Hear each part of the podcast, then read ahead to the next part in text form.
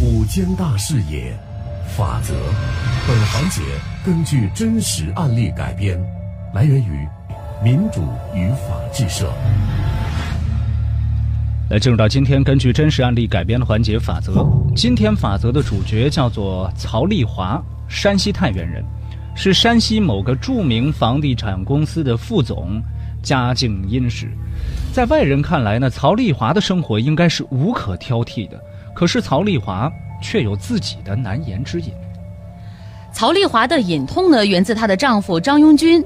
张拥军是曹丽华所在房地产公司的总经理。在一九九九年的时候呢，曹丽华和张拥军因为性格不合离婚了。儿子呢是判给了曹丽华。在离婚的时候啊，这个张拥军和曹丽华协商好，房子是留给曹丽华，张拥军呢是搬出去住。到了离开那一天呀，张拥军看着儿子稚嫩的小脸儿，的心里一紧。孩子毕竟那么小，对不对？就要面对父母离婚的悲剧，他犹豫了。你看，我能不能先在家住几天啊？哎，咱不是都说好了吗？我知道，我想着等孩子习惯了，我再搬走。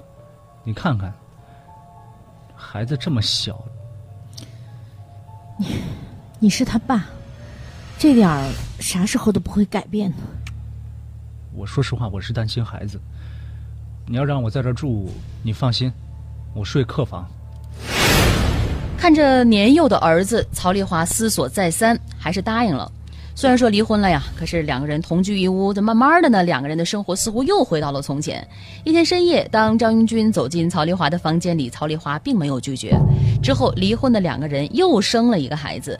为了给这两个孩子一个完整的家呢，张英军和曹丽华还是维持着离婚不离家的一个状态。就这样啊，稀里糊涂的过了几年时间，曹丽华和张英军又开始了无止境的争吵。张拥军很后悔当初离婚不离家的决定啊！就在这个时候，他认识了一个名叫王芳的女子。王芳，四十岁，单身，在朋友的聚会上两个人认识了。张永军对王芳是一见钟情，为了能时时见到王芳，张永军还把王芳安排到公司做财务。就这样，很快呀，他们两个的事儿就传到了曹丽华的耳朵里。哎，你不知道吧？财务上新来了那个王芳是张总的情人，哎真的假的呀？对呀，我也听到一点风声啊，我还以为大家瞎传呢。是吗？都瞎传嘛？人家都公开半年了，这估计瞎传什么呀？就曹总不知道。哎呀，也就曹总也挺可怜的。你说找情人这事找吧。天天离得那么近，每天这同事们的窃窃私语让曹丽华是尴尬不已啊。曹丽华决定给王芳点颜色。可是就在多次明争暗斗当中呢，曹丽华都没有占到便宜，还被王芳讥讽的遍体鳞伤。张拥军也责骂他胡搅蛮缠。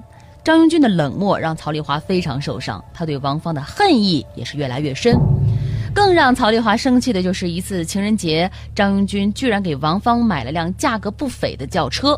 拿到新车的王芳对着路边的曹丽华得意地晃着车钥匙：“哟，曹总下班了，看看我这车怎么样啊？”你要不要脸？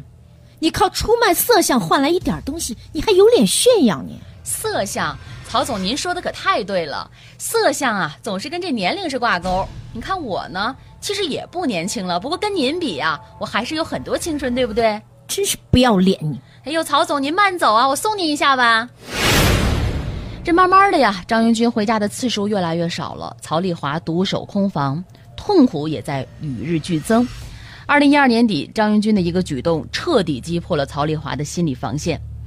那天呢，也是正值年关，张云军在家陪放假的儿子。曹丽华看着张云军和孩子其乐融融的样子，心情也好了不少。可就在这个时候呢，曹丽华的手机突然响了，他一看是自己的情敌王芳。冷笑了一下，就心想：即便你王芳的温柔乡再好，男人到这个时候还是要待在自己家里的。曹丽华越想越兴奋，他接通了电话。啊，是你呀！刚才光顾着看拥军和孩子玩牌了，没注意号码。大姐，你们都离婚了，你你总拿孩子拴着他，有意思吗？离婚？我们感情深着呢。他今天还买了我很多爱吃的呢。哎呦，我猜是不是榴莲、燕窝什么的呀？你怎么知道？大姐怎么我们家买什么年货你都知道？这年货单子是我开的，他不过是照着我喜欢的顺带给你买了一份，你别想太多了。张拥军竟然照着情人列的年货单子敷衍自己，曹丽华的心像是被王芳狠狠地扎了一刀，无比心痛，眼泪呢是在眼眶里打转。王芳一次次的挑衅让曹丽华几近崩溃。说来也巧了，一天曹丽华在员工食堂吃饭，无意间看到一个小姑娘拿着手机向身边的朋友说道：“微信真好，能摇到陌生人。要是你不想聊了，删了他，他也找不到你。”微信可以找陌生人说话，还不能暴露身份。曹丽华突然有个灵感，一个长远的计划开始酝酿了。曹丽华立刻下载了好友微信软件，开始以招聘的名义啊来去找陌生人。招聘启事就是为了满足公司的需要，现招助手若干，二十五到四十岁的男性，不限学历，需要身体强健、身手敏捷、遇事冷静，一经录用，待遇从优。二零一三年六月。经过重重的筛选，曹丽华见了微信当中她喜欢上的一个神秘男子李健。曹总，我看您招聘启事是想招个保镖啊？差不多是这个意思。哎呦，那您可找对人了。我身体素质特别好，小时候我跟别人打架从来没输过。啊，是吗？那你之前做过什么工作？嗨，之前自己做点小生意，也不瞒您，我有一次失手把人给弄死了。在牢里待了几年，这出来再找工作，谁都怕我，不敢用我呀。哟，这有什么呀？谁还没犯过错呀？哟，曹曹总，您还真这么想？对呀，您真是我的知音呐！啊，要是您录用我，鞍前马后，您尽管吩咐。行啊，我看你身体还挺好的，明天就来上班吧。具体呢，做什么工作，明天来了我再告诉。好好好，多谢曹总，多谢曹总啊。第二天，李健按时找到了曹丽华报道。曹丽华呢，并没有把李健带到公司，而是约在了一个健身俱乐部。曹总，这这健身房就是我的工作地点？呃，严格来说不是。呃，但是呢，你也知道，这保镖呀，必须身体强壮才能负责我的安全。所以呢，我找专业的人给你制定了一个训练计划。你呢，先按照这套计划把身体素质提上去。需要你的时候呢，我自然会告诉你。好啊，好啊。但是你要知道啊，健身不是目的，只是提高你的能力。你要严格按照我的要求健身，绝对不能偷懒。这点您放心，曹总。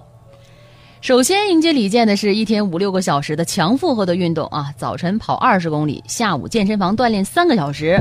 李健对这样的安排没啥异议，毕竟身体素质过硬是保镖的必备素质。可接下来的课程却是他万万没想到的。小李啊，最近表现不错呀。那必须的呀，曹总吩咐的训练任务，我天天都超额完成。行啊，那继续加油，我会给你加薪的啊。加薪？那 哎呀，那太感谢曹总了。呃，接下来你还有一项任务，您尽管吩咐。